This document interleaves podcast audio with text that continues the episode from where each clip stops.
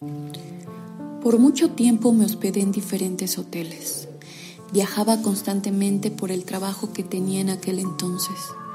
Algunos compañeros con los que salía de viaje y compartían habitación conmigo me habían comentado que por las noches se veía la silueta de un hombre alto justo al lado de mi cama. Nunca le di importancia, hasta que una noche, en la oscuridad de aquella habitación de hotel, sentí como la fuerza del mal me abrazaba asfixiantemente. Génesis del terror. Un podcast donde el miedo está presente. Bienvenidos.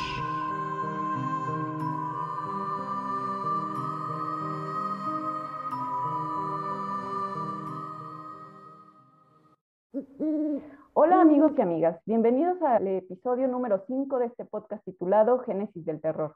Yo soy Victoria González y como en cada emisión me acompaña mi hermana Elizabeth González y juntas les contaremos historias que les prometemos los mantendrán al borde del terror y del suspenso. Los invitamos a seguirnos en nuestro canal y activar las notificaciones para que puedan conocer nuestro nuevo contenido. Recuerden que en Facebook nos encuentran como Génesis Fam Ahí tratamos de publicar información relevante sobre los temas que tocamos en este podcast. Y como en cada emisión, amigos, queremos invitarlos que se puedan preparar, se puedan poner muy cómodos, apagar sus luces y escuchar estos relatos escalofriantes. Hola Eli, ¿qué tal? ¿Cómo estás? Hola, bien Vicky, muchas gracias. Aquí listas para, para este cuarto episodio. Cuarto, quinto, ¿no? Ya, ya estamos en quinto, el quinto episodio, es cierto, episodio. ya. O sea, me ya me estoy quedando atrás. Sí, sí, sí, A mí se me han ido como agua. La verdad es que este, del primero al quinto ya sentí como que se me fueron súper rápido. Se fue súper rápido, sí. Sí, sí. Y el día de hoy yo también estoy muy emocionada porque tenemos una sorpresa, pero antes quisiera yo solamente agradecer a todos los amigos que nos están siguiendo ya, a quienes de alguna u otra forma nos han hecho llegar algunas historias y no dejar pasar la oportunidad para que quienes no se han animado pues nos platiquen, ¿no? ¿Qué, qué experiencias han tenido, ya sean de este tema que vamos a tocar el día de hoy o de algún otro tema, ¿no? Y bueno, pues ahora sí, vamos a pasar a, lo que a la gente le importa y le interesa de, de, este asunto, de este podcast, que es las historias. Pero el día de hoy pues tenemos un invitado especial y es un invitado al que apreciamos mucho, queremos mucho y yo en lo personal admiro mucho, ¿no? Yo recuerdo a, a este joven, porque todavía está muy joven, este, hace muchos años verlo llegar a la Ciudad de México con su cabello súper largo, su maleta en mano, su guitarra y sobre todo con un montón de sueños y de metas que hoy por hoy creo que las ha sobrepasado por mucho, ¿no? Y hablo nada más y nada menos que de nuestro primo Eduardo Torres. Lalo, bienvenido, ¿cómo estás? Bien, bien, pues muchas gracias por, por la invitación a su espacio. Eh, agradecido pues, que, que, realmente eh, me hayan invitado. Y bueno, muchas cosas que contar y, Vicky, pues, y Eli, muchas gracias por la introducción, muy bonita. Y la, verdad es que eh, no tenía la idea sobre lo que, sobre esta admiración, pero bueno, muchas gracias. Eh, sí, hace algunos años que llegué ahí con ustedes, me acuerdo muy bien. Y, y bueno, muchas cosas que contar también de ahí, de, de, ese departamento donde yo llegué ahí con ustedes, pero ya ya habrá otra, otra invitación para poder entrar a ese, a ese tema, pero pues muchas gracias por, por invitarme y bueno, pues aquí estoy para, para contar algunas anécdotas que hay por ahí en la, pues ahora sí que en el álbum de recuerdos, ¿no? Así es. Muchas gracias a ti, Lalo, por aceptar la invitación. Y yo creo que la verdad es que estamos como conectados, porque cuando iniciamos este proyecto ya teníamos en mente que queríamos invitar a gente de nuestra familia, ¿no? Porque sabemos que hay muchas personas que tienen este tipo de experiencias y que no solo las han vivido, sino que, como tú nos decías hace un momento, tienen esta habilidad para narrar y envolverte en sus historias, ¿no? Y, eh, y una de esas personas en las que pensamos fue en ti. Entonces, cuando esta semana me llegó tu mensaje, fue así como, es la señal para, para hacerlo, ¿no? En este momento. Entonces, muchas gracias a ti por, por aceptar la invitación. Y bueno, déjenme decirles, amigos, que Lalo, además de, pues, de tener muchas habilidades, tiene, creo yo, esta, pues, esta habilidad o esta sensibilidad para ver cosas que comúnmente las personas promedios no, no, no vemos, ¿no? Eh, ahorita él nos platicará cómo fue que, que inició esto y, bueno, me gustaría preguntarte, Lalo, ¿no? O sea, ¿cuándo fue esta primera experiencia que tú tuviste?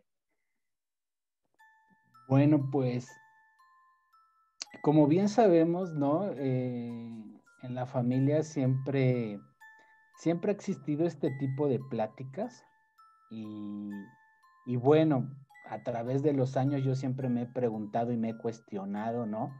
Desde mis cambios eh, o mis conflictos existenciales o, o mis cambios eh, de creencias y toda esta evolución que vas teniendo a través de la vida, siempre me he cuestionado si lo que veo es cuestión de mi mente, ¿no?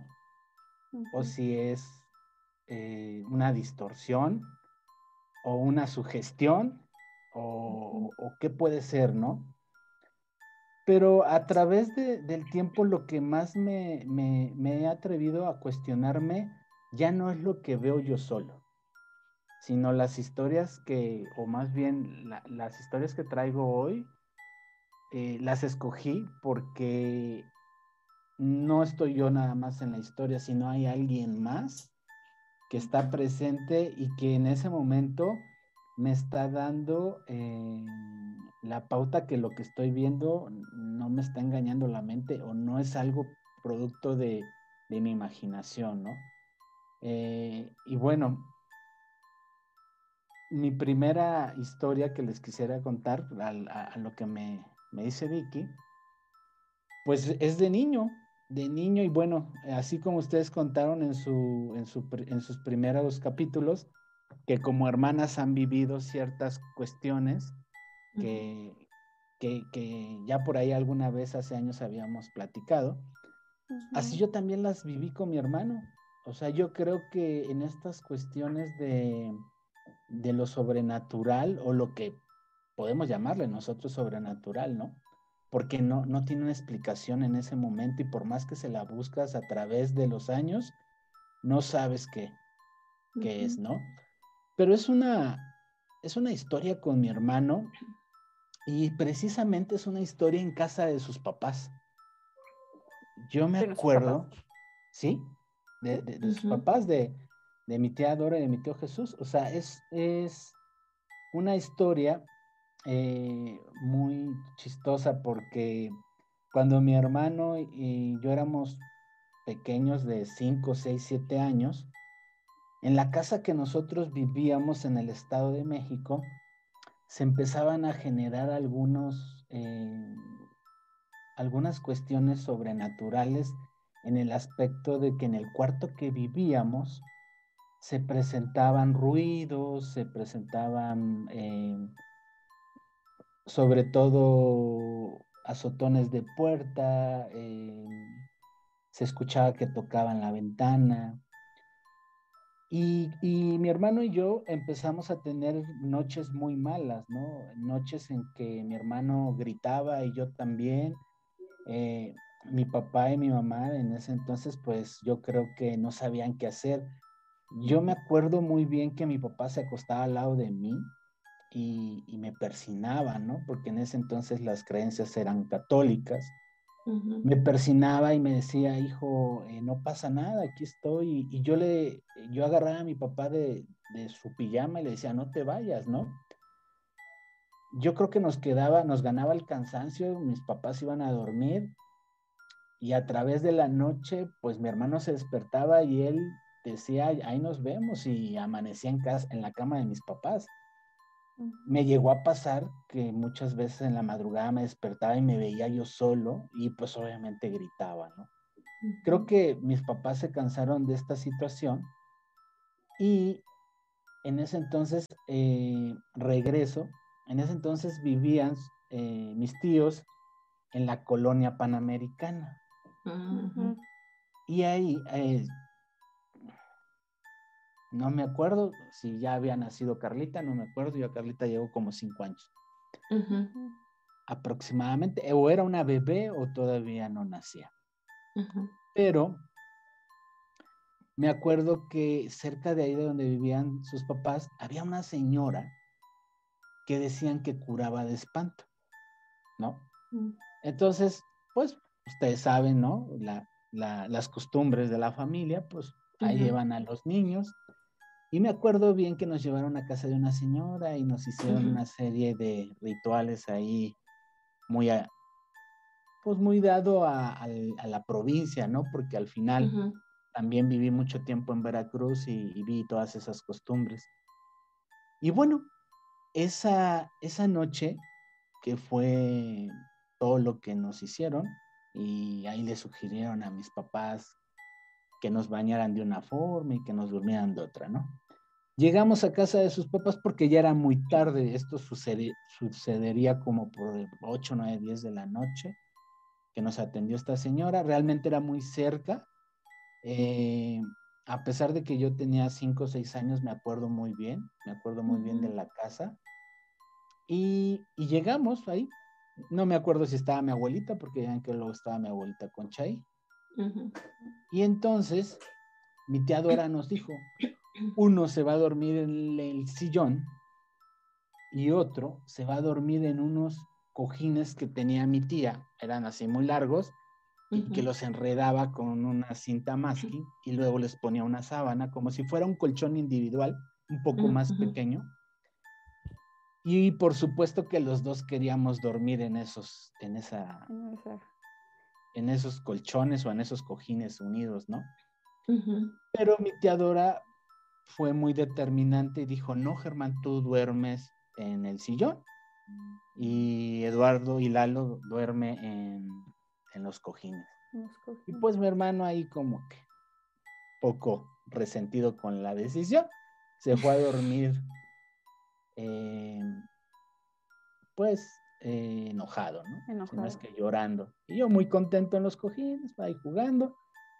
Eh, nos ganó el sueño, nos dormimos. Y cuando yo amanezco, pues yo estoy tapado, pero estoy en el sillón, ¿no? Y en ese momento, pues yo me levanté a hacerla, ahora sí como dicen de todos, ¿no? ¿Quién me había quitado de los cojines? Y entonces volteo y veo a mi hermano en los cojines y me quedo yo. O sea, eh, Germán en ese entonces no era más grande que yo. Éramos casi, casi del mismo vuelo y no tenía la fuerza como para cargarme. Sí, eh, yo no era un, yo no era un niño que me hablaran y me dijeran, oye, pásate, y yo me pasaba dormido, no, era un, siempre he sido muy ligero de sueño en ese aspecto de que si me hablan me despierto bien. Y entonces pues fui y lo desperté y le dije que por qué me había pasado al sillón. Eh, al, el mismo reclamo le dije a mi tía, a mi tío, a mi mamá, a mi papá me acuerdo que en ese momento todos estaban sorprendidos de lo que había pasado, o sea, ¿cómo es que hicimos ese cambio? Ya lo he hablado con mi hermano, él dice, no, jamás yo no te pude haber cargado y te puede haber pasado, ¿no? Eh, puede haber ahí algunas explicaciones, como que los dos coincidimos y nos cambiamos, sonámbulos, no sé. La verdad es que yo nunca fui sonámbulo, ni, tampoco Germán en ese grado, pero tras esa situación que sucedió ahí, se vinieron cosas todavía un poquito más fuertes en la casa donde vivíamos y, y siempre son situaciones que son muy, muy largas de contar, pero yo creo que ahí fue realmente las primeras experiencias que tuvimos mi hermano y yo con esta situación, ¿no? O sea, con esta situación. Posteriormente supimos, o más bien mis papás sabían y nos contaron ya años después, que en ese cuarto donde nosotros dormíamos vivió la señora y murió ahí, la dueña de esa casa. Entonces, eh, sí, se presentaron muchas cosas que con el tiempo cambiamos de cuarto y ya posteriormente, se sabe la historia, nos fuimos a vivir a, Veracruz. Pero creo que esas son las primeras em, experiencias eh, que yo me acuerde a los 5 o 6 años. y algo que a mí me queda muy, muy, muy preciso es que las experiencias no las vi yo nada más, ¿no? O sea, mi hermano y yo nos podemos sentar a, a, platicar. Y bueno, ustedes ya saben actualmente mi hermano sus creencias y, y a pesar se acuerda de esta situación que vivíamos un poquito perturbadora para los dos. Y ahí fue donde realmente, pues, contesto a esta pregunta, ¿no? Mis primeras experiencias empezaron ahí y posteriormente, pues, a través de los años se han generado muchas, pero bueno, ya más adelante del programa estaré hablando de las que, de las que más eh, han tenido, han sido significativas para mí, ¿no? Claro. Sí, yo creo que algo, algo bien importante que tú dices, y no lo habíamos como mencionado en otros episodios, es esto, ¿no? O sea, cuando te sientes respaldado porque alguien más está viendo lo, o está viviendo lo que tú eh, estás experimentando, creo que sí, sí te hace sentirte más seguro, ¿no? De que pues, si, realmente hay algo extraño, ¿no? Que no es nada más tu imaginación o como dices tú, no es nada más algo que a lo mejor pudiera estar funcionando mal en tu cabeza. Y creo que también algo, bueno, en el caso de mi tía, que estuvo en el episodio, hace dos episodios, también mencionaba eso, ¿no? Que en su familia también no solo ella vivió todas estas eh, visiones que tuvo con esta mujer, sino que también estaba ahí respaldada por, porque su hermana, su hermano y varios de sus familiares la, la vieron. Entonces esto es muy interesante y ver cómo las personas que yo creo que tienen esta sensibilidad para ver estas cosas comienzan desde muy pequeñitos. Pero bueno, pues si les parece, pasamos ahora sí a la, pequeña introducción que Eli nos va a dar del tema y posteriormente este, pasamos ahora sí a lo que nos interesa, que son las historias. Entonces, Eli, el tiempo es tuyo. Muchas gracias. Bueno, el, el tema de este episodio es fantasmas en los hoteles. Y la verdad es que decidimos este, tocar este tema porque existen muchísimos mitos, muchísimas creencias, muchísimas historias que se cuentan este, acerca de los hoteles, de las cosas que se viven en los hoteles, ¿no? La gente que, que trabaja en los hoteles, la gente que se hospeda continuamente en los hoteles, platican muchas cosas que este, entran en, muchos de los casos en, este ámbito de lo paranormal, ¿no? Pero también este, se cuentan muchas cosas que entran en el ámbito este, pues de lo criminal, ¿no? Se sabe, se sabe que en los, hoteles este, pues suceden muchos crímenes que muchas veces no se cuentan, que no se dicen, pero que pasan, ¿no? algunas de, estas, de estos eventos, de estos crímenes que se han llevado este, en hoteles se han vuelto pues ahora sí que muy, muy famosos, ¿no? Y se han hecho incluso películas, novelas, este, etcétera, etcétera, muchas cosas, ¿no? Y se sabe también que en los hoteles, este, pues mucha gente va exclusivamente a suicidarse, ¿no? Ha habido muchos, muchos suicidios dentro de, este, de, este, de los hoteles, ¿no? Entonces, la verdad es que son sucesos que son muy impactantes y que son descargas de, de energía muy, muy fuerte y que yo creo que se quedan impregnadas en estos lugares, ¿no? Em, se sabe también que en los hoteles eh, se, hospedan personas con, pues de todo, de todo tipo, ¿no? Pero pero muchos de, de, estos este, huéspedes son personas con problemas mentales, este, no, no, no, me atrevería a decir si psicópatas, pero probablemente sí, ¿no? Hace no muchos eh, hubo una, un, documental que se, se, expuso en Netflix y ya de hecho ya había varios documentales y videos en internet sobre este hotel tan famoso en Estados Unidos que es el Hotel Cecil, ¿no? Y en donde hubo un asesinato de una chica y demás, ¿no? Que primero lo quisieron relacionar con una cuestión paranormal, ya después se supo que probablemente ¿no? Que es, pues, creo que fue un crimen, ¿no? Este, pero, pero en ese, en ese documental este, se habla, ¿no? Como en ese hotel, este, de ciertos pisos este, del hotel se les permitía que, que, se hospedaran personas con muchos problemas bien densos, ¿no? Personas que cometían crímenes, personas con problemas mentales. Entonces, la verdad es que cuando yo escuché ese, ese, documental me quedé así como de, ay Dios, y uno piensa, va muy cómodo a los hoteles y, te, y sientes que está súper seguro, pero realmente no sabes que está seguro, ¿no? O sea, pasan muchas cosas que ni siquiera nos pasan por la mente que, que suceden en esos lugares, ¿no? Entonces, eh, muchas de estas experiencias que se viven en los hoteles, este, lo, comentaba hace un momento, han sido tomadas para escribir libros, para escribir este, eh, series de televisión, este, se han hecho este, películas y este, es, suena como raro, pero incluso canciones, ¿no? Hace, hace un rato este, que estaba yo preparando este, ya lo último para, para el episodio, me decía mi esposo, me dice, oye, ¿has escuchado alguna vez la canción de este, Hotel California del grupo Eagles? Le digo, pues sí la he escuchado, pero no, la verdad no le he puesto atención a la, a la, a la letra. Y me decía, escúchala. Y entonces sí, cuando empecé a escuchar la letra, pues habla de una persona que llega a un hotel, el Hotel California, y, ya en toda la descripción que va haciendo de lo que va viviendo, incluso habla de una mujer que se le aparece, pero no, no sabe definir si está viva o muerta, o sea, es como muy fantasmagórica, ¿no? La, la historia que se cuenta en, en, en, la, en la, canción. Muchas interpretaciones se han hecho sobre la canción, ¿no? Que si tenía que ver con satanismo, que si otra cosa. Este, escuchaba yo por ahí que, que, el, que el, grupo, los integrantes del grupo decían que realmente no, que ellos escribieron esa canción pues como un, eh, para exponer el, el, el, mundo tan denso en el que viven los artistas y cómo se vive este, esta cuestión de las adicciones, ¿no? Entonces, bueno, este, más allá de cuál sea la interpretación correcta o no de la canción, pues sí, resulta así como muy interesante este, ver cómo se habla de un hotel en donde pues pasan cosas medio, extrañas, ¿no?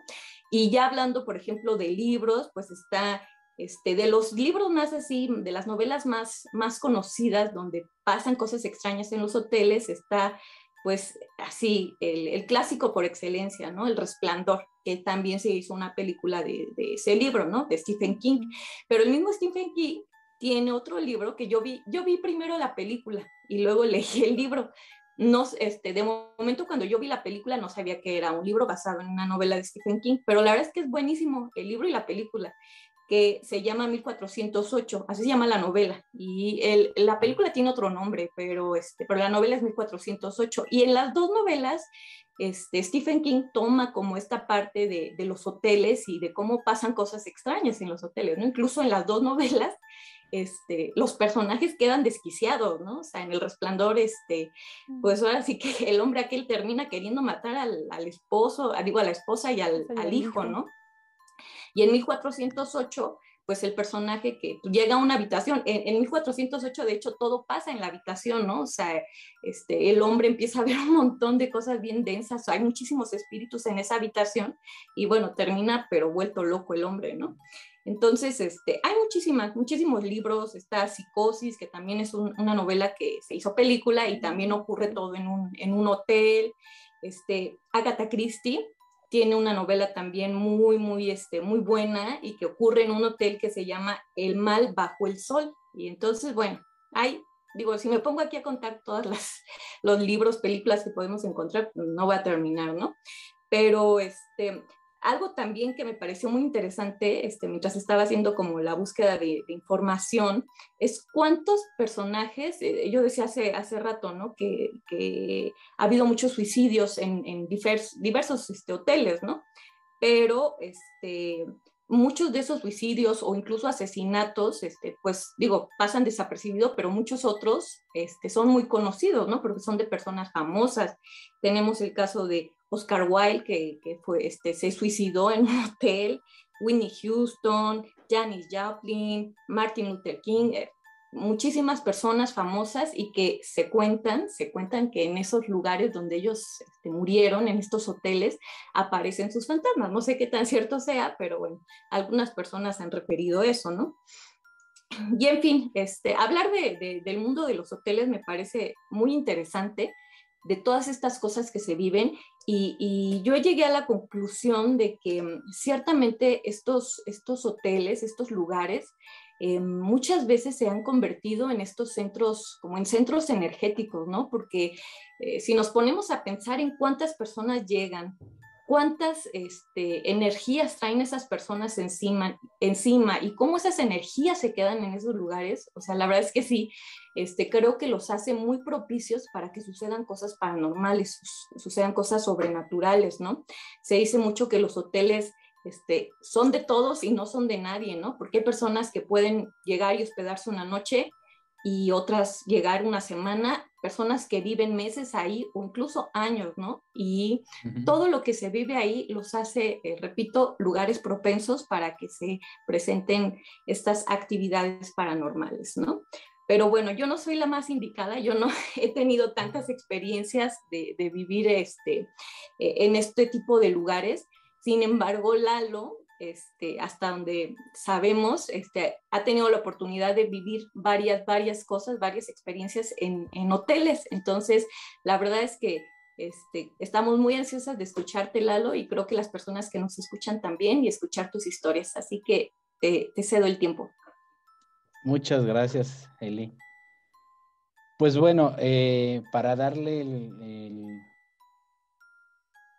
primero la introducción eh, de lo que quiero platicar, pues me gustaría eh, comentar qué situaciones como percibo todo esto, ¿no? al igual como dice Vicky, afortunadamente nunca he visto nada de frente que diga yo así, lo tengo enfrente.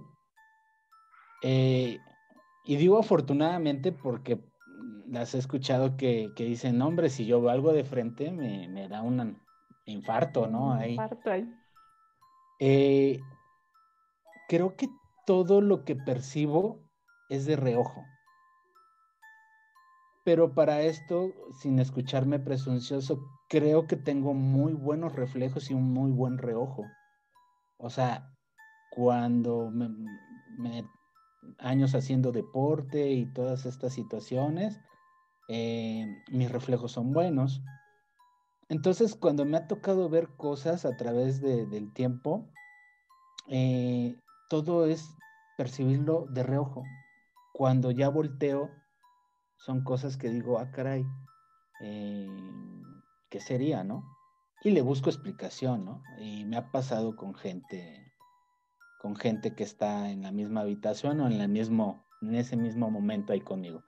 Pero bueno, me gustaría iniciar con una historia, ¿no? Para mí no es la más fuerte, pero me gustaría iniciar con él. Y contar a qué me, qué es lo que hacía, por qué es que viajaba tanto, ¿no? Eh, en el año 98 entré a trabajar a una, a una institución o a una empresa, ¿no? Porque tenía ahí como ese corte, que había que viajar mucho. Y estamos hablando de viajar mucho, es que, no sé, visitaba de tres a cuatro ciudades por semana.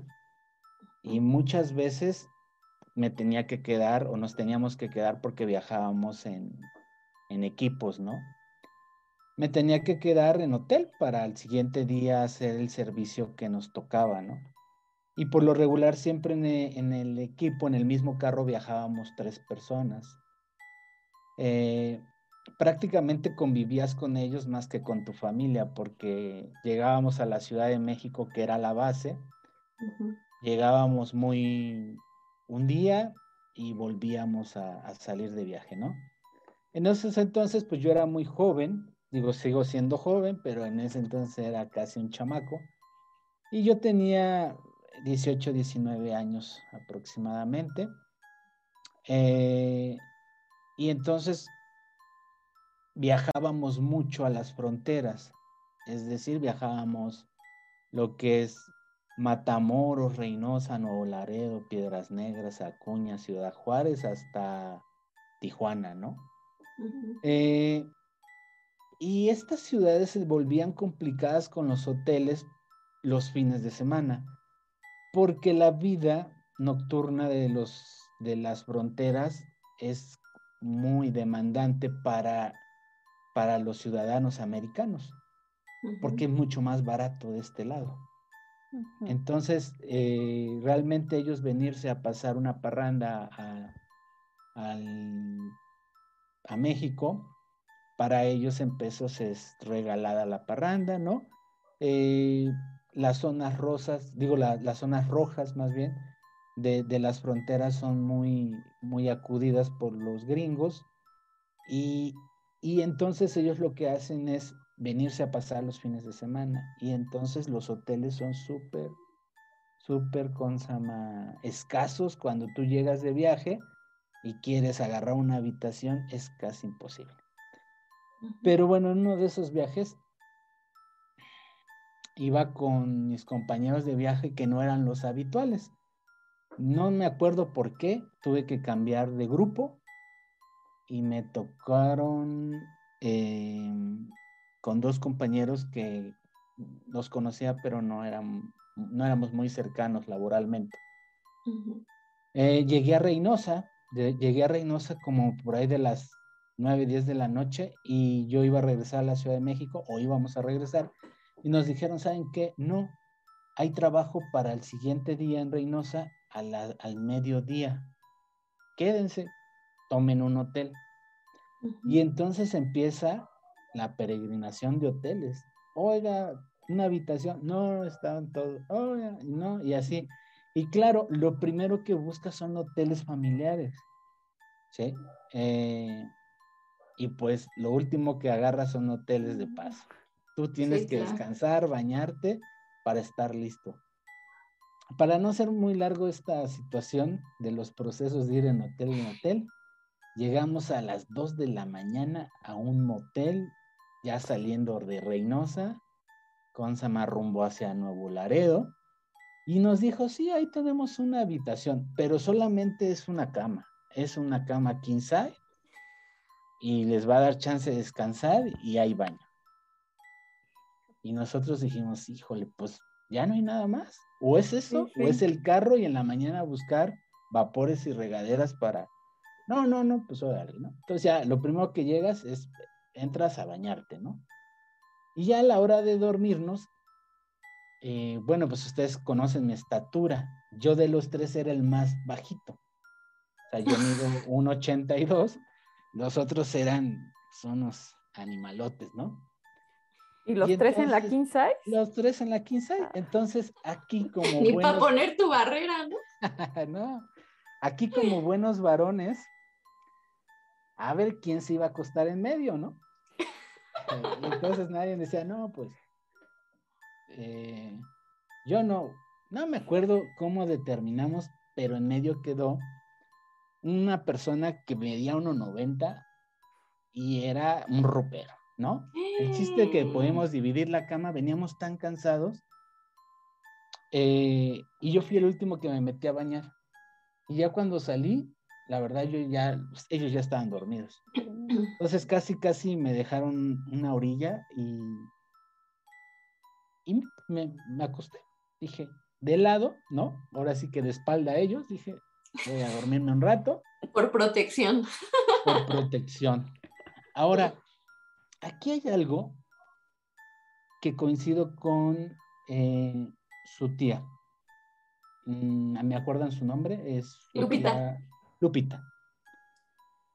Ella dice, me acuerdo escuchando ese, capítulo, ella dice que uno sabe cuando algo va a pasar.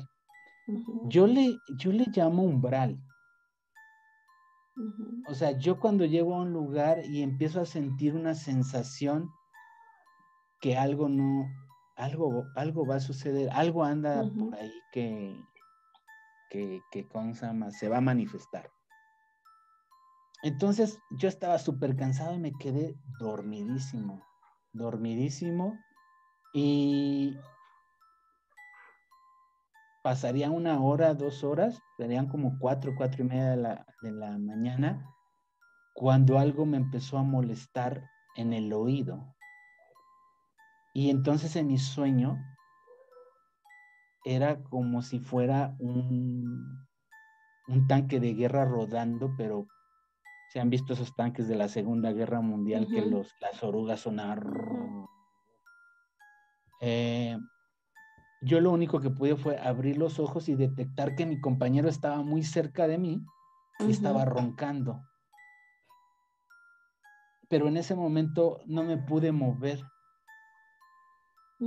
Y con este ojo alcanzaba a ver que alguien estaba parado al lado de mí.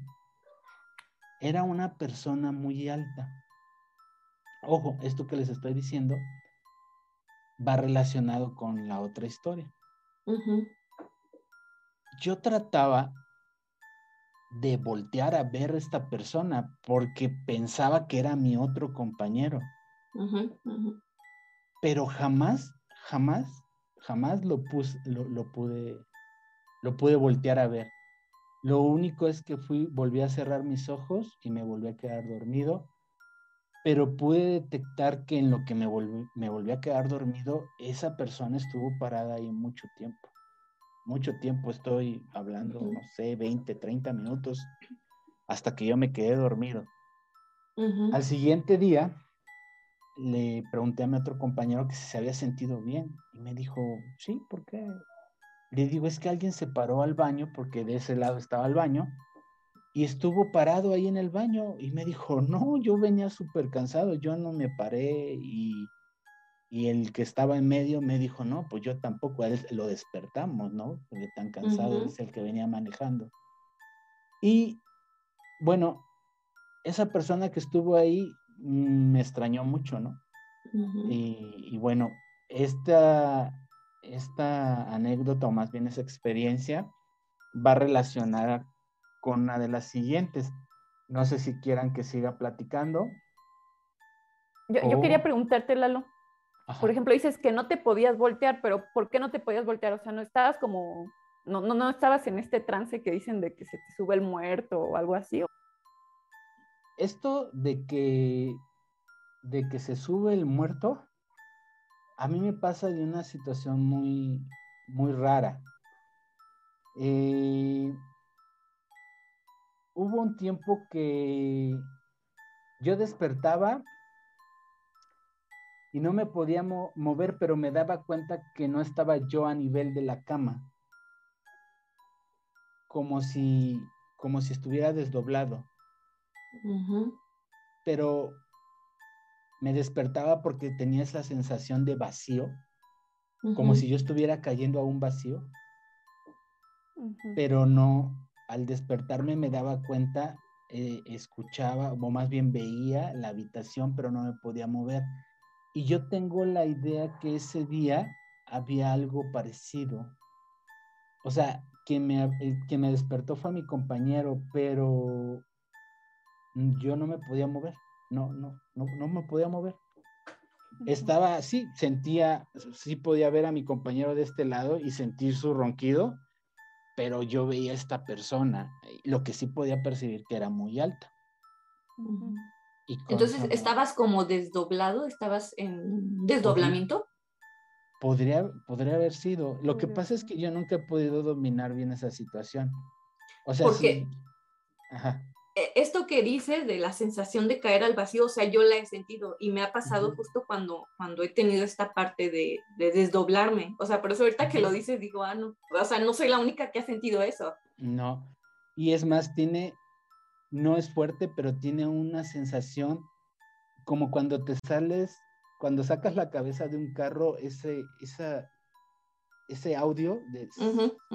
Ese, ese, ese, ese audio y esa sensación de que vas cayendo, pero sin embargo sí veo, sí veo lo que está enfrente de mí. No, lo que pasa es que no me puedo mover. Sí, sí. Pero bueno, esta persona que veo a un lado eh, no es la única vez que ha pasado. Entonces, eh, tengo otras historias sobre esa persona, pero no sé si quieren que le siga o hacemos un, una pauta. No, sí, adelante, adelante. Ok, bueno. Eh, pasan, no sé, un año, dos años. Eh, a mí me dan, eh, subo de, puesto, me, dan el ascenso en el, trabajo. Y entonces mm, ya soy como el líder del grupo, ¿no? O el jefe que le llaman, jefe eh, en, el, puesto que era, ¿no? Y, un día me mandan a Tlaxcala con un muchacho nuevo. Y bueno, voy a decir su nombre, no creo que, o si él está, si llega a ver este espacio, pues qué bueno que, no creo que me quiera ver, pero bueno, por lo que les voy a platicar. Entonces, eh, me mandan a Tlaxcala a un servicio, llego allá, y, este muchacho muy callado, yo le preguntaba, él era militar. Y, le digo, ¿cómo estás? ¿Cómo te ha ido? Muy callado. Dije, bueno, pues así es su personalidad, no hay problema. Pero la otra persona que venía conmigo, Agustín, súper señor que aprecio mucho, me enseñó mucho en su tiempo que trabajé ahí con él, que eh, él iba y él era un señor muy serio, pero cotorro, ¿no?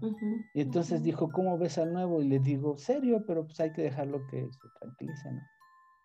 Y bueno, buscamos hotel, ahí se encontró muy fácil un hotel, y por lo regular se, pedía un hotel con tres camas.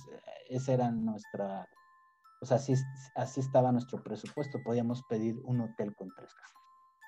Pero a veces no se encontraba, siempre te decían, tengo una matrimonial o una quince con una individual, ¿no? Entonces, esa noche me dijo Agustín en el camino, que era un señor en ese entonces no muy grande, había tenido como unos 50 años más o menos, me dijo, traigo un problema de rodilla porque jugaba básquetbol igual que yo. Y le dije, mira, tú quédate en la individual, porque nada más habían dos camas, y yo me quedo con el muchacho en la, en la matrimonial. Ah, órale, ya estuvimos platicando y unas cosas. Eh, y realmente Tlaxcala en la noche es ah, muy tenebroso, no sé por qué. Es una ciudad muy pequeña en ese entonces, tiene rato que no voy. Y bueno, ya el muchacho empezaba a querer hablar. Dije, vamos a ir a cenar. ¿Quieres ir a cenar? Sí. Ya nos empezó a comentar que él era de, la colonia Morelos, ahí por la Guerrero, casi, casi llegando. Zona brava, ¿no? Ah, pues qué bueno. Él se llama Iván. Y, y dije, bueno, ya le dije a Agustín, este muchacho ya está más tranquilo y todo. Ya llegando al, al hotel, Agustín, pues como hombre le suelta la broma, oye, ¿traes pijama? Sí, pues abusado, porque Eduardo, con llama? Es mano larga, ¿no? Y le dije, no, no te creas, ¿no? Bueno, ustedes que me conocen, yo soy muy serio en esa parte. Y bueno, al siguiente día el muchacho no volvió a hablar.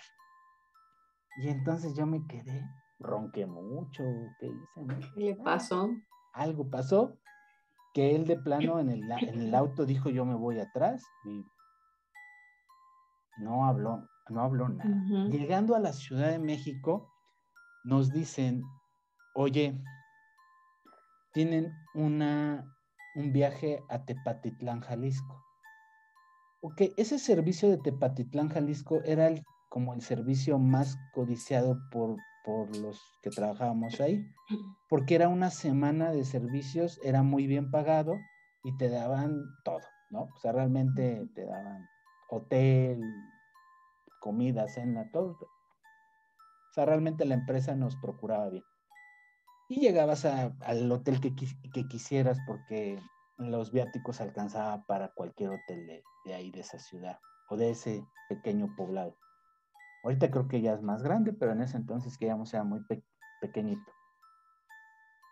Y bueno, llegamos el domingo en la noche. Y, y entonces ahí sí, llegabas al hotel y había tres camas y todo. Y ya cuando llegamos a, a, Tepatitlán en la noche, ya Iván volvía a querer hablar y yo decía, ah, mira, pues este chavo, quién sabe qué problemas traerá, ¿no? Medio bipolar. ¿no? Y entonces me dice Agustín, un partidito de básquetbol mañana, va. Entonces, pero como yo manejé para Tepatitlán, Jalisco, venía, llegué cansado, y Agustín era tempranero, a las 7 de la mañana ya estaba queriendo levantar a la gente para ir a jugar. Iban y él se levantaron. Yo les dije, denme otros 30 minutos y ahorita los alcanzo en la cancha. Y me dijo, órale. Y va, me metí rápido, era un regaderazo para que se me quitara el sueño, me puse short, ¿verdad? vámonos. Y entonces la cancha estaba como, como dos, dos calles, pasaba uno por un costado y del otro lado pasaba la otra calle. Entonces yo llegué por la calle del lado derecho, me perdí un poquito porque pues no era que todos los días estuviera yo en Tepatitlán. Eh, no estaba cerca del hotel, ellos se fueron en el carro y yo me fui caminando. Entonces empecé a correr para calentar algo. Entonces cuando yo llego y me meto por ese lado, yo los veo mirando hacia la otra entrada de la, otra calle, ¿no? En la cancha. Y, me subo a una de las banquitas de cemento y les digo, ¿qué onda, pichones? Ya vamos a jugar. Y en eso me voltean a ver los dos y van a arranca a correr hacia el carro. Y yo me quedé, no, pues este se mete drogas o algo. En ese momento pensé. Y entonces ya empieza a botar el balón. Agustín me lo lanza y me dice, tú tienes que hablar con ese muchacho. Y le digo, ¿pero de qué? Eh, no sé, dice, pero lo traes espantado. ¿Pero qué te dijo? No, dice, vamos a jugar y luego platicamos en el desayuno. Ya. Eh, seguimos jugando. El muchacho estaba en el carro. Le dije, nos vemos en el hotel, yo me voy caminando y tú llega y desayuna y allá platicamos. Eh, pues bueno, el muchacho no quiso bajar a desayunar y me dijo Agustín, oye, es nuestro primer día aquí. Vamos a llevarnos a la tranquila, platicamos otro día de esto, pero son cosas que a mí me sacan de onda porque no creo. Y yo dije, pues, ¿qué pasará? Y se dio martes y se dio miércoles. Y el miércoles en la mañana, este muchacho prácticamente me agarra golpes dormido. Y yo en ese momento dije, pues me levanté, ya saben, en un cuarto de hotel, ¡Ey! ¿Qué te pasa? Y se levantó Agustín y no. Y empieza este muchacho a decir, no, yo ya me voy. Este tiene pacto con alguien. Y yo dije, bueno, pues ya no te metas tantas cosas, ¿no? El chiste es que el muchacho agarra sus cosas y se va a la terminal. Agarra un taxi y se va a la terminal. Lo convence a Agustín en la terminal que se regrese, que no podía dejar el servicio porque realmente iba a ser una, consecuencia muy grave para él. Y ya regresa y, y, estamos hablando que era muy, muy temprano cuando nos sentamos a hablar. Y entonces él me dice, en Tlaxcala no pude dormir porque al lado de ti siempre estuvo parada una persona muy alta. Ahí estuvo toda la noche. Y a mí me dio un miedo enorme y yo me quedé. Pues yo seguía pensando que algo se metía, ¿no? Eh, y cuando llegamos, dice, eh, cuando estábamos en la cancha de básquetbol, y eso me lo dijo Agustín, él en ese momento me dijo, sí, tienes razón. Él me dijo, allá viene Eduardo, pero se acaba de pasar atrás de ese autobús que estaba estacionado, por allá va a salir. Y, si nos viste viendo para allá es porque te estábamos esperando que salieras. Cuando tú nos hablaste por atrás y nos dijiste, eh, ¿qué onda? ¿Qué onda, pichón? ¿Qué onda, pichones? ¿Van a jugar? Y pues fue que me espanté y me metí. Eh, y dice, y hoy en la noche, la verdad es que yo escuché ruidos, me levanté y me di cuenta que estabas levitando en el colchón. Ay, no. ¿Tú estabas levitando? Estaba levitando en el colchón. Y mi reacción fue agarrarte a golpes. Y entonces yo le dije, mira, pues lo de Agustín, ok, Agustín no me vio, nada más le avisaste a Agustín. Y en ese momento yo quise agarrarme de la ciencia y de cosas que... Y me dijo, no, Eduardo, mi mamá es curandera en Tepito.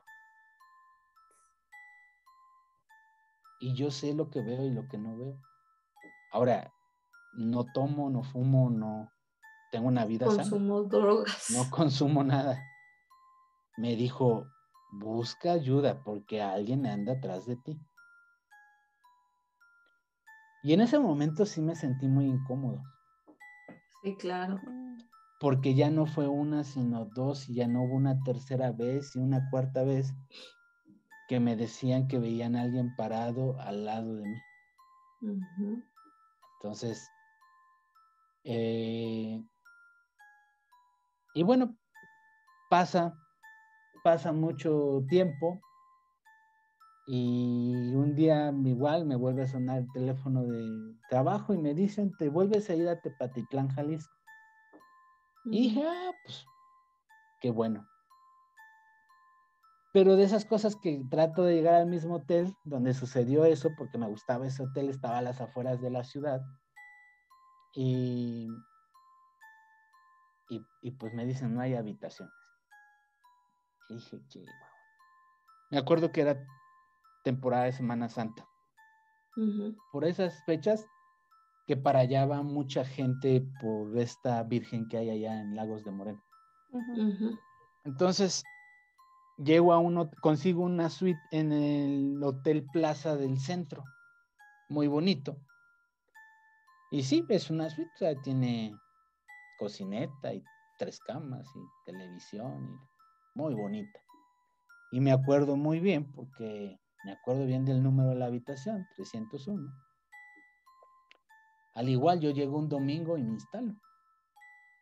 Eh, el servicio, el servicio era que teníamos que viajar todos los días de Tepatitlán, Jalisco, a Matehuala, San Luis Potosí, y teníamos que regresar para el servicio del siguiente día. Era todos los días. Pero ya cuando veníamos llegando nosotros de regreso ya eran la una, dos de la mañana. Y ese hotel no tiene su estacionamiento dentro del hotel, se estaciona uno atrás. Entonces eh, llegamos y le hablé a los muchachos, venían dormidos, yo, yo manejaba en la noche, realmente siempre manejaba en la noche, soy un poquito desconfiado para hacer el volante. Y le dije, ya llegamos muchachos, a la cama, ¿no? Pues ya venían dormidos, pasaban en la cama.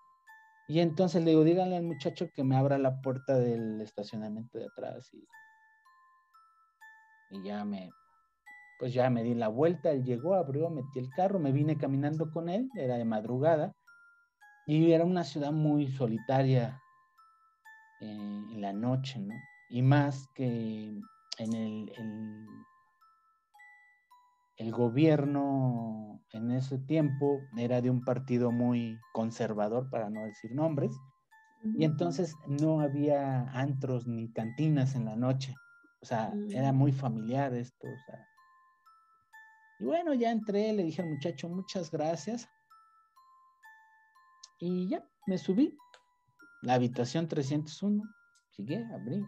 Ya mis compañeros, que ellos eran mis compañeros habituales, dormidos. Yo para poder dormir tengo la mala costumbre de eh, prender la tele, ponerle el temporizador y irme quedando dormido. No nos ese hotel era muy bonito, pero lo que no nos gustaba es que al lado teníamos la iglesia. Y entonces, en esa iglesia eh, suenan los campanarios toda la noche, cada hora es las cuatro cuartos, con dos campanadas cada cuarto y al final campanada dura según la hora, ¿no? me acuerdo muy bien. Me acuerdo que yo ya me estaba quedando dormido y estaba yo, siempre me recargo del lado derecho. Me acuerdo escuchar las campanadas y dije, ya es tarde y yo no me puedo dormir, me tengo que levantar temprano, la angustia de cuando no te puedes dormir. Y clarito, fueron las campanadas de las 3 de la mañana. No pasarían ni tres segundos de la campanada de las 3 de la mañana cuando sentí que alguien me abrazó por atrás, pero de una forma tan fuerte que en ese momento, pues siendo de Veracruz, dije mil groserías, pensando que era uno de mis compañeros, pero no me podía zafar. Y realmente este abrazo era con una connotación sexual. Y entonces empecé a decirle hasta lo que no. Y cuando vi que no podía, pues me, me, me vino el Padre Nuestro y luego me vino todo lo que... El Ave María, dame. El Ave María. En ese momento dije, no, pues hasta en lo que no creo. Sí, sí. Pero nadie te oía. Nadie me oía. yo siento que mi lucha fueron, no sé, cinco minutos, pero para mí fue toda la noche.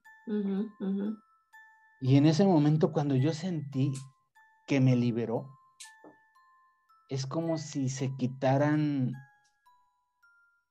no sé, 200 kilos de encima.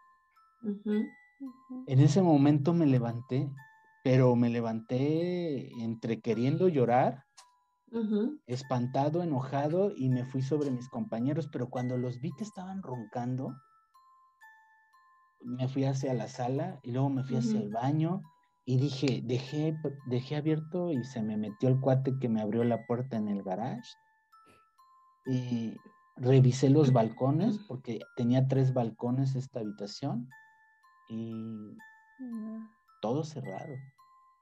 Yo ya no sabía ni qué hacer. Yo decía, hijo de su madre, ahora sí me espantaron, ¿eh? Sí, sí. De esta situación en donde alguna vez te dices, todo lo que me ha pasado, quisiera tenerlo más, una experiencia más fuerte para poder decir, sí, esto sí existe, esto sí, sí lo hay, ¿no? Esa fue para mí la experiencia en mi vida que digo, o sea, luchar cinco minutos contra un ente, un ser que no puedes ver, pero sí sentir y sobre todo que sentía su respiración en el, en el oído, porque su abrazo fue por la espalda, o sea, fue por atrás. Em, al siguiente día me desayuné muy mal, no dormí y dije, es mi primer día aquí, la voy a pasar mal y entre mí dije, ah, Tepatitlán, dije, ¿por qué traes estas situaciones, no? Eh, dije, no les voy a decir, no les voy a inquietar. Terminé la semana, no volvió a pasar nada. Ya no me podía cambiar de hotel porque lo que hacíamos era reservar toda la semana. Toda la semana. Y bueno, no me la pasé muy bien. Pasarían como unos tres, cuatro meses y en la Ciudad de México coincidí con un amigo que entramos más o menos a trabajar en el mismo tiempo. En este trabajo se dice que éramos compañeros de generación, estudiamos para esa chamba la misma, entramos igual. Y él ya también era jefe de, era líder de estos grupos, y me dijo, ¿ya fuiste a Tepatitlán? Y en mi mente pasó así, sí, pues ya. Te mandaban dos veces al año. Y dije, ya me tocó y me tocó. Y me dijo, ¿qué crees que yo fui con Sama a principios de año? Y me dice, ¿y en qué hotel te quedaste? Y le dije, me, me quedé en el plaza. Y dice, no te andes quedando ahí. Y digo, ¿por qué? Dice, te voy a contar algo, pero júrame lo que no se lo vas a contar a nadie. Y le digo, ok.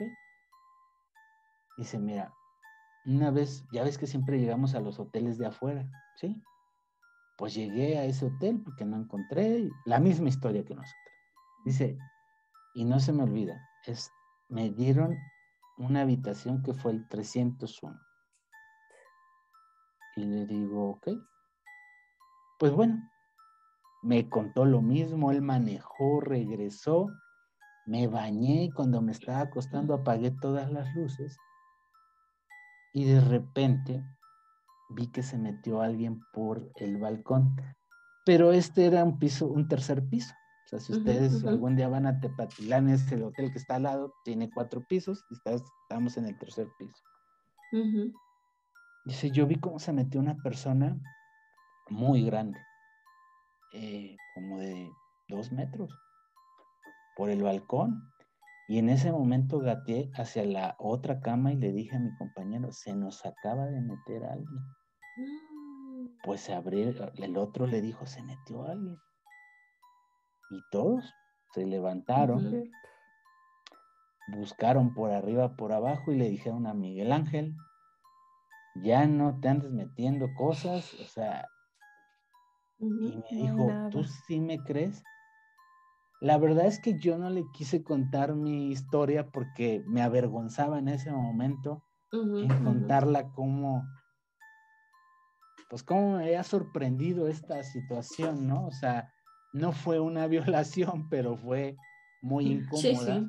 Un abuso. Un abuso, ¿no? Eh, y desde ahí volví a escuchar otra misma historia en ese mismo hotel, no en la misma habitación, pero creo que es una de mis experiencias más fuertes que he vivido.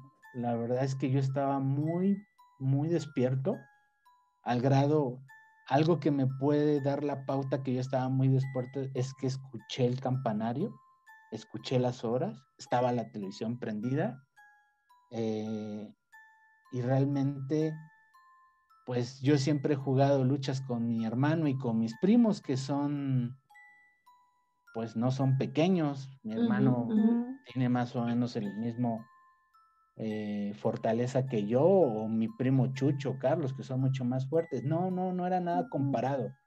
Era una cuestión en que yo no me podía mover, ¿no?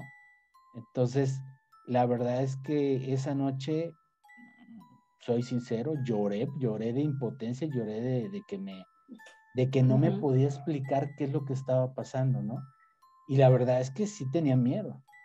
Claro. Porque no sabía en qué momento volvería a pasar.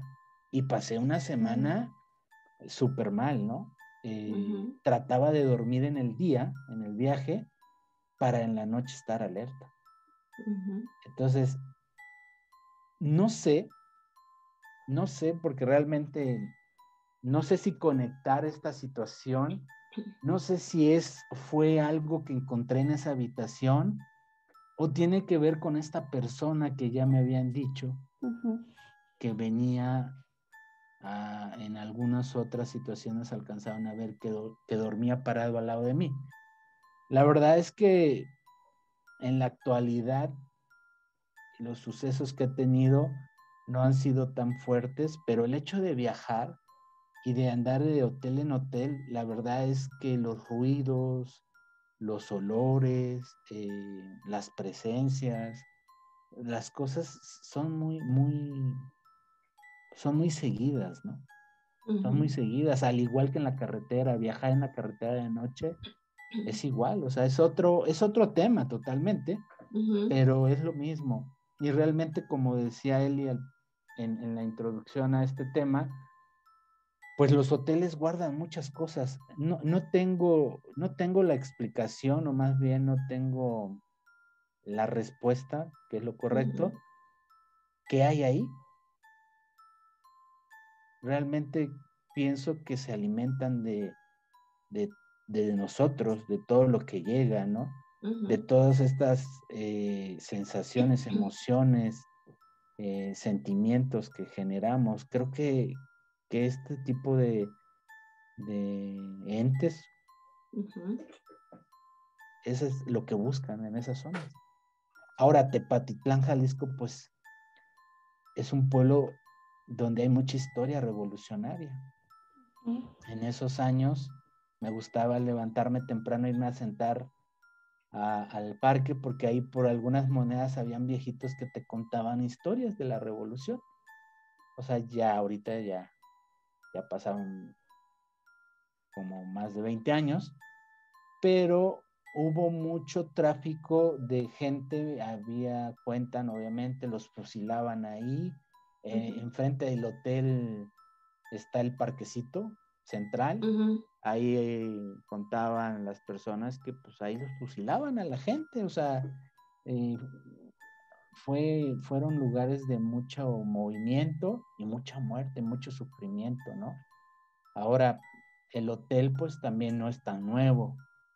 No sabemos qué guarda todo esto, no sabemos qué hay atrás, pero, o sea, la explicación, no sé si más, si alguna vez la, tengamos, pero bueno, esta es una de mis, o si no podría decir uno de mis, de mis historias más fuertes que me ha pasado de, este índole, sobre todo de que fue, yo estaba muy joven, ¿no?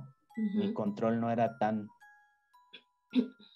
tan adecuado como hoy en día, mi control emocional, pero creo que es una de mis historias más fuertes que, realmente no, no, no, he podido, no podido olvidar, ¿no? Oye, Lalo, y entonces, eh, o sea, literal, tú sí sentiste que esta este ser, este ente que te, te abrazó, era algo malo, ¿no? O sea, sí lo, lo percibiste, ¿no? Eh, sí, porque su abrazo, su abrazo no fue algo ligero, fue un abrazo agresivo, como si me quisiera... Eh, realmente no tengo claro si el abrazo fue fuerte porque en el momento me quise levantar O, desde un principio fue, fue fuerte. Lo que sí recuerdo es que, que mis movimientos eran muy, era muy poquito lo que me podía mover, sí me podía mover, porque yo me acuerdo bien haber tirado cabezazos hacia atrás, porque yo me quería mover, o sea, sentía la persona muy cerca, pero era muy, era muy fuerte, o sea, no, ni... No podías. No podía, no podía, ¿no? Y la verdad es que me empezó a, me empezó a dominar el miedo. Sí, sí, claro. Y yo creo, tengo la idea que de eso se alimentan. Sí, sí, sí. O sea, del miedo, ¿no? O sea, por ahí hay una película muy vieja que se llama El Ente, creo. Ajá, sí. que habla sobre estos fenómenos. De hecho, conozco algunas personas que me han platicado, ¿no? Eh, sobre sucesos así, más drásticos, porque sí, prácticamente he escuchado hablar de gente que habla de violación. En mi caso no lo fue, ¿no? Eh, pero sí sentía esa rudeza y sobre todo eh, esa fuerza, ¿no? Muy, muy, muy... Es difícil. Sobrehumana, ¿no? Sobrehumana, difícil de poderlo eh, explicar, ¿no? Y bueno, ya los tres minutos que les cuento que yo decía groserías, porque en ese momento te llega la idea que todos te dicen, si les dices groserías, se van. Y bueno, por groserías no paraba, ¿no? y luego dije, pues bueno, eh, recurro pues ahora sí que a lo, a, lo que, pues no son mis creencias, pero al final yo crecí en una cuna católica y pues me dieron ahí alguna formación, ¿no? Entonces, pues dije, pues recurro al Padre Nuestro y a todo lo que hay y, posteriormente a hablarle y decirle qué quieres, ¿no? Sí, Pero nunca escuché nada, solamente era como sentir la respiración y esa fuerza de algo muy grande, muy grande, o sea, yo digo dos metros, cuando mi compañero me cuenta que él ve entrar por el balcón algo enorme, que en ese momento él no, no pensó que estaba en un tercer piso. sino yo lo vi entrar entre la luz que da del parque y de la iglesia de enfrente, lo vi clarito cómo entró y caminó hacia la sala y se metió hacia atrás. Entonces, pero era una persona enorme. Y en ese momento yo dije, claro, era lo mismo. Era lo mismo, ¿no? Eh, pero la verdad es que, pues, para saber qué. y de alguna manera podríamos pensar, este, conforme a lo que te cuenta tu, tu, otro compañero, este, que realmente era algo que ya había en el hotel, o sea, era un espíritu que estaba ahí, un ser, un ente que, habitaba ahí, ¿no? O sea, porque no, no, eh, esta otra, estas otras experiencias que narras de, que otras personas, incluso tú veías a alguien parado al lado de ti, este, digo, pudiera ser, ¿no? Pero probablemente ya escuchando la, la otra historia de tu otro compañero, pues ya podríamos de alguna manera pensar que se trataban de, seres distintos, ¿no? O sea, porque de alguna manera, pues, este chico y, tú habían experimentado lo mismo en el mismo lugar, ¿no? En, el mismo hotel. Y las otras experiencias, bueno, habían ocurrido eh, con diferentes personas en diferentes lugares, ¿no? Entonces, bueno, podría ser una, tratar de, de hallarle por ahí una explicación de que realmente esta otra cosa que, que de alguna manera te atacó, pues eh, era algo que habitaba en ese hotel, no sé, podríamos pensarlo así, ¿no? Porque sí, eh, entiendo yo que em, esta persona que decían que, que, veían que estaba a tu lado no fue solamente en ese hotel, ¿no? Sino fue en, en diferentes lugares o sí solo era en ese lugar. Mira, quien me dijo de esa persona fueron diferentes personas en diferentes hoteles. Fue la primera en Tlaxcala, en otra ocasión fue en otro hotel en Tepatitlán, Jalisco, posteriormente fue en un hotel de Veracruz, Puerto, y en otra ocasión en Guadalajara. Guadalajara eh, me dijeron que habían visto.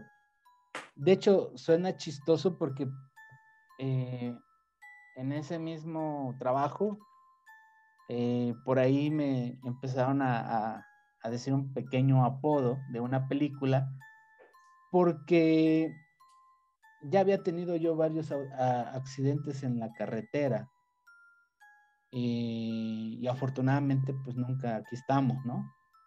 Y dos, tres veces me tocó, me tocaba salir de viaje con gente que en paz descanse ya no está. Eh, y por algo no llegaba o no salía yo y pasaban estos accidentes. Entonces, empezaban a decir, es que es el ahijado de la muerte, decían, ¿no? Hay una película que le dicen el ahijado de la muerte.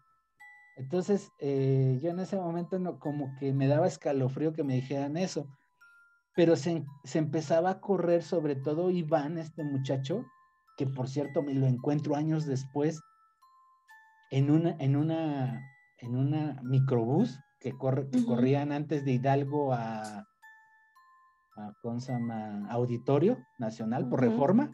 Entonces yo me bajaba en Hidalgo y yo trabajaba ahí en Reforma 99, ahí enfrente del Hotel Fiesta Inn.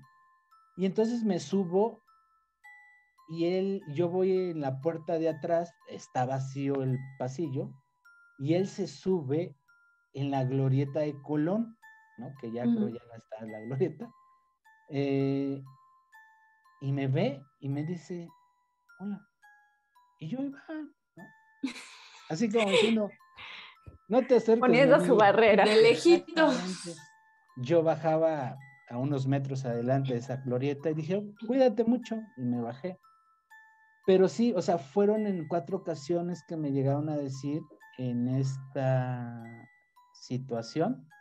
De hecho, en una ocasión que me dijeron que veían a esta persona, como a veces pasábamos mucho tiempo sin dormir. yo en ese hotel, cuando desperté, estaba mis compañeros, estaba un doctor y estaba el administrador del hotel. No me podía despertar. No me podía despertar. Más bien, no me podían despertar. Y ya me tenían que despertar porque teníamos que ir al trabajo. Entonces, al ver que no me podían despertar, me, me consama, le hablaron al doctor del hotel y el doctor del hotel ya después que, que tomaron la decisión que me iban a trasladar al hospital, me desperté como si nada y dije, ¿qué está pasando? Y entonces ya el doctor me dio esta explicación que si yo dormía muy poco, mi cuerpo cuando obviamente veía la oportunidad de dormir, mi mente se defendía de mis mismas acciones, decía, si este me está dando eh, poca recuperación, pues eh, tengo que aprovechar, ¿no? Pero mis signos, eh, todo estaba bien, o sea, no tuve ningún problema. Y en esa noche fue que me dijo uno de mis compañeros, Miguel, me dijo en la cena, me dijo, Eduardo, quisiera decirte algo, pero pues no sé si me vas a tirar a loco. Y le digo, ¿qué? Dice, pues ya ves que tu recámara quedó enfrente de la mía y yo me levanto mucho al baño. Sí, porque era, era diabético este señor. Y él me dijo, yo dos veces que pasé juraba que había alguien parado al lado de tu cama. Entonces yo, y al siguiente día no te despiertas, pues yo dije, ya se lo cargó la bruja, ¿no? Pero no, aquí seguimos. Entonces estas son cuestiones pero esto nunca me lo dijeron, por ejemplo, en los dormitorios. En los dormitorios de, la, de, esta empresa teníamos dormitorios o llegamos a rentar un departamento entre cuatro compañeros, o sea, y ahí estuve mucho tiempo. La verdad es que nunca me llegaron a decir, oye Eduardo, pues vemos a alguien ahí. No, esto sucedía en los hoteles. No estoy seguro si era la misma persona, diferentes personas. No sé qué es lo que ahí realmente sucedía. Eh, y bueno, pues todavía tenemos tiempo para otra. Sí, sí. Ok. Y bueno, mi tercer, mi tercer, la historia, esto se da en un puerto que se llama Puerto Morelos. En ese entonces Puerto Morelos era muy pequeñito. Ahí se encontraba la aduana de Quintana Roo. Y por eso llegábamos ahí. Siempre nos quedamos en el hotel que está así, entrando a ese, ya no sé, ya sé que hoy en día es muy grande, lo acabo de ver desafortunadamente las noticias hace poco sucedió algo ahí, problemas, ¿no? Entre, entre malos de allá, ¿no? Pero ese puerto tenía solamente ese hotelito y era un hotelito muy de un solo piso, pero muy a gusto, ¿no? Se la pasaba uno bien. De hecho, como buen joven me gustaba llegar, unas dos cervecitas, irme a dormir. Y en ese entonces había una, llegó, llegó una, unos gringos al lado y vinieron a tocar y, y, a preguntar a alguien unas cosas y yo no hablaba muy bien el inglés y, y uno de mis compañeros, eh, no me acuerdo su nombre, me acuerdo de su apodo, pero no me acuerdo de su nombre. Él hablaba bien el inglés porque había estado en Estados Unidos. Entonces le dijeron, oiga, Consama, pues le dijeron, no nos vamos de fiesta, pero a Cancún, que está relativamente cerca. Y la verdad yo venía cansado y mi otro compañero también, y entonces nosotros le dijimos, mira, no jalamos, ahí está el carro, nada más tranquilo porque tú sabes que nos metemos en problemas. Si le pasa algo al carro, es de la empresa. Sí, no, tranquilo pues serían, yo le calculo que serían como las tres, tres y media de la mañana cuando lo escuché que llegó, ¿no? Igual era una recámara de tres camas. Lo escuché que llegó y entonces, de esas cosas que te despiertas y que lo estás escuchando, que se está quitando los zapatos, se está quitando la ropa y bueno, en un momento dije, pues voy de una vez al baño, ya para no. Me levanté, ya lo vi ahí acostado en su cama. Todo esto que les estoy diciendo es a oscuras, ¿no? O a media luz, ¿no? O sea, realmente. Entonces ya me metí al baño y salí. Y pues ya por ahí de las 7, 8 de la mañana desperté y entonces ya me levanto y volteo y veo la cama del otro compañero extendida, pero no lo veo a él. Y veo la, la cama de mi compañero que se fue de fiesta ya tendida. Y me quedo, pues ya se fueron a desayunar gacho sin mí, ¿no? Y dije, pues bueno, ahorita me meto a bañar rápido, los alcanzo, porque el mismo hotel tiene un, tenía un restaurantito. Y ya cuando yo llego, eh, ya le digo a mi otro compañero, que sea Felipe, le digo, ¿qué onda Felipe? ¿Y dónde está este individuo parrandero? Me dice, no ha llegado. Y le digo, ah, no me digas eso, si anoche llegó, yo lo escuché entrar.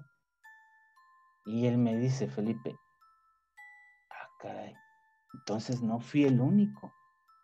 Yo también lo escuché llegar. Es más, dice, Consama, lo escuché entrar al baño después y dije, no, el que entró al baño fui yo. Fui yo. Pero cuando yo me levanté, lo vi en la cama, o sea, vi el bulto ahí metido. Y en eso, pues ya vemos que llega este muchacho y ya me empieza a decir, discúlpame, pero es que Consama, nos quedamos en Cancún y, y entonces yo creo que él sintió que yo lo veía raro, molesto, porque pues yo era el responsable del equipo, pero más bien me le quedaba viendo como diciendo, no me digas que te quedaste en Cancún, porque te lo juro que éramos tres en la habitación.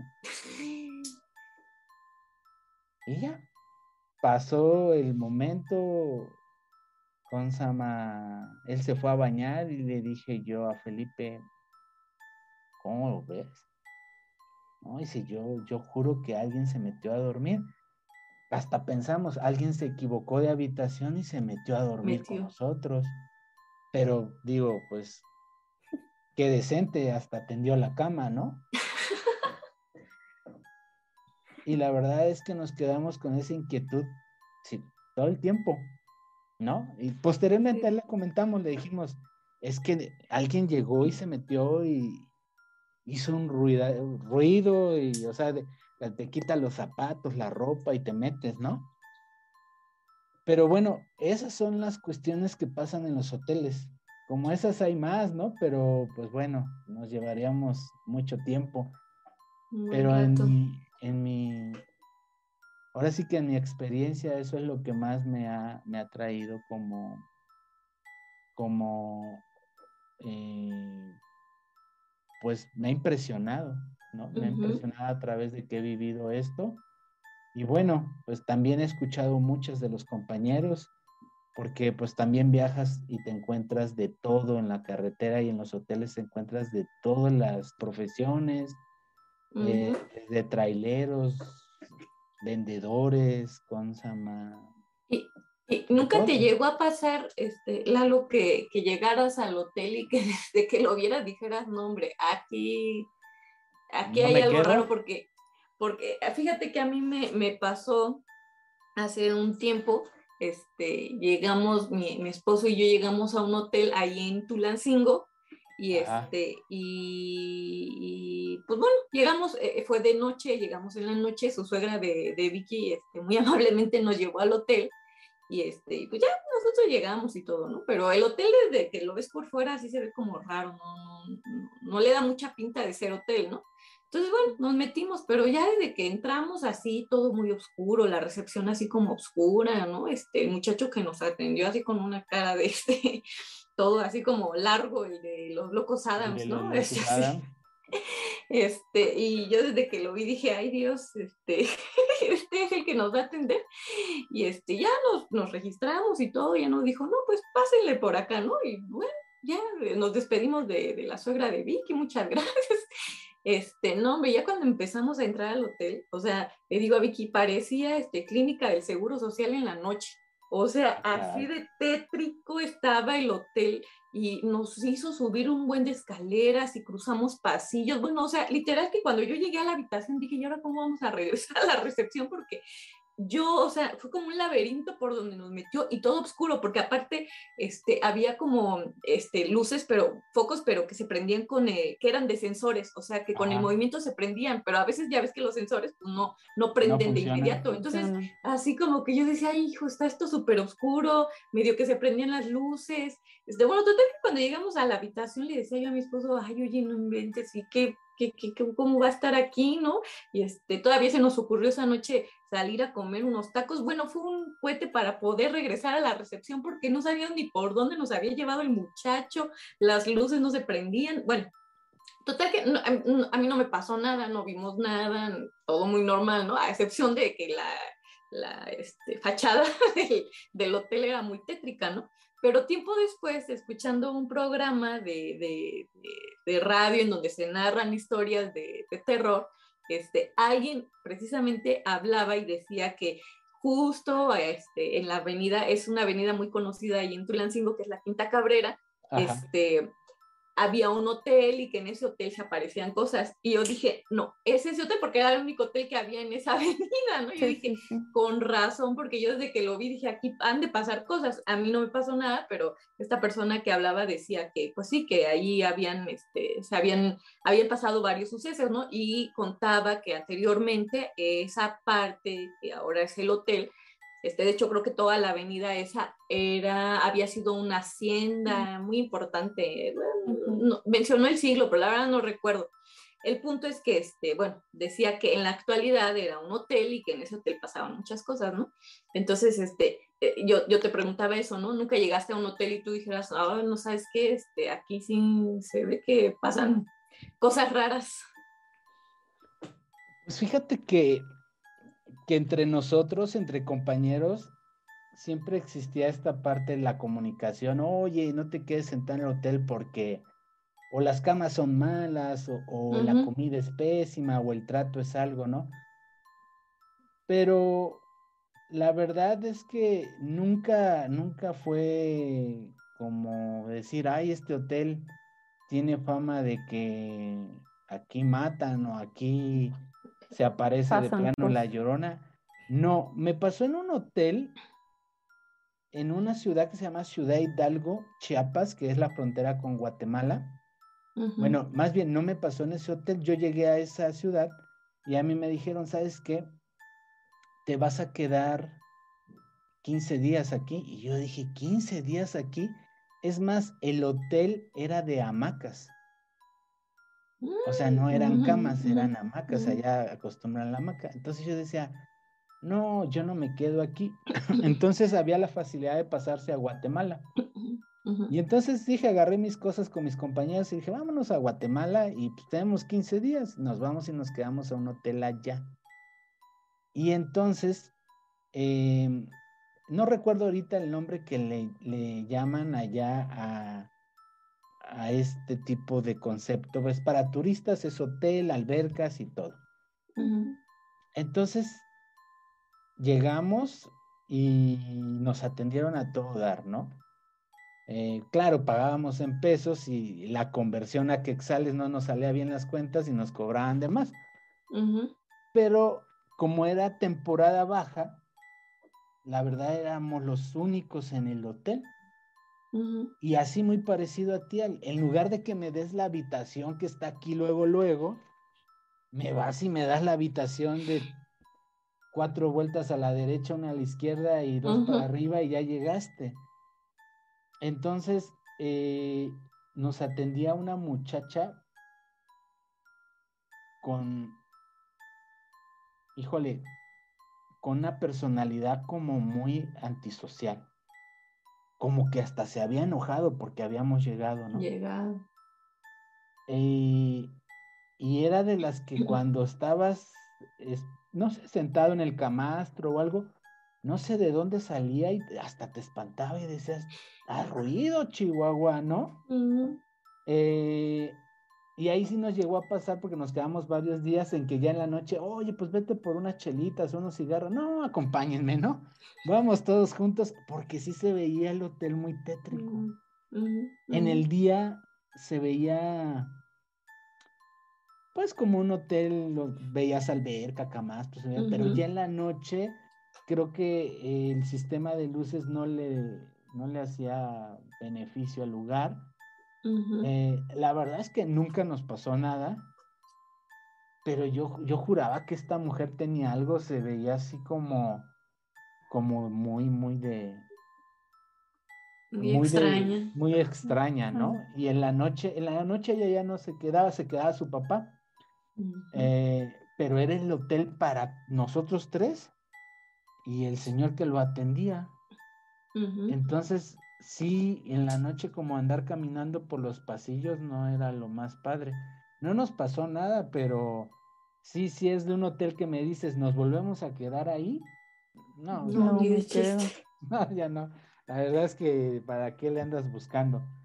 Yo te quería preguntar, ahorita que comentabas esto de la, la presencia esta que, pues muchos se han referido o que veían en ese tiempo atrás de ti o contigo, yo recuerdo, no sé si estoy bien o estoy mal, yo recuerdo que alguna vez escuché que tú comentaste que ahí en el departamento de mis papás, porque bueno, para los que no, no nos conocen, Lalo vivió algunos años con nosotros, este, no sé si, si habías llegado del trabajo, algo así, y que habías sentido también algo, algo parecido, ¿no? Pero ahí sí estando despierto completamente.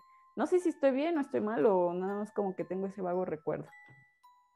Híjole, yo creo que ahí en, el departamento, en casa de, mis tíos, me pasaron muchas cosas, muchas cosas. De hecho, debe de estar, mi tía Dora se debe de acordar en una madrugada que le grité porque si se acuerdan yo me quedaba en un colchón y llegó el momento, no puedo decir si una o dos o tres veces, pero llegué a sentir cómo se sentaban en el colchón a nivel de piso, o sea, el colchón es más rígido. Y llegué a sentir, y en una ocasión eran, no sé, era muy, muy temprano porque tu papá eh, se iba temprano a trabajar y andaba despierto. O sea, yo escuché a mi tía que movió los trastes y fue que, que grité. Dije, ahí está mi tía porque yo en ese momento juraba que alguien estaba acostado conmigo. Esa. Y esto de que abrieran la puerta del baño, pero era, eso era como, si ustedes se acuerdan, entrando a su departamento estaba un mueblecito donde estaba la televisión y luego tenían una, para los que nos están escuchando, la ventana da hacia esta avenida que que cuentan ah, ustedes en su historia, ahí estaba el sillón más grande. Y entonces como yo llega, ya llegaba muy tarde del trabajo, yo salía a las 9, 10, ya recorría toda la ciudad, llegaba como a las 11, ya estaban dormidos. Yo prendía la tele y entonces me pegaba la tele mucho para estar cenando y, y no, no hacer tanto ruido, ¿no? Obviamente me quedaba el baño de reojo. Entonces no sé si fueron muchas ocasiones en que yo escuchaba cómo abrían la puerta y se metían al baño. Y entonces cuando yo ya lavaba mi traste y todo me iba a acostar, y sí, no salen, y no salen, y no salen, y pues se daba que nadie estaba en el baño. Eh, y alguna ocasión llegaron a abrir la puerta cuando yo estaba dentro del baño y estando solo. Ay, Dios. Y esa fue en una ocasión que se fue en una Navidad a Tula. Y yo me quedé solo porque tenía que trabajar en, ese entonces.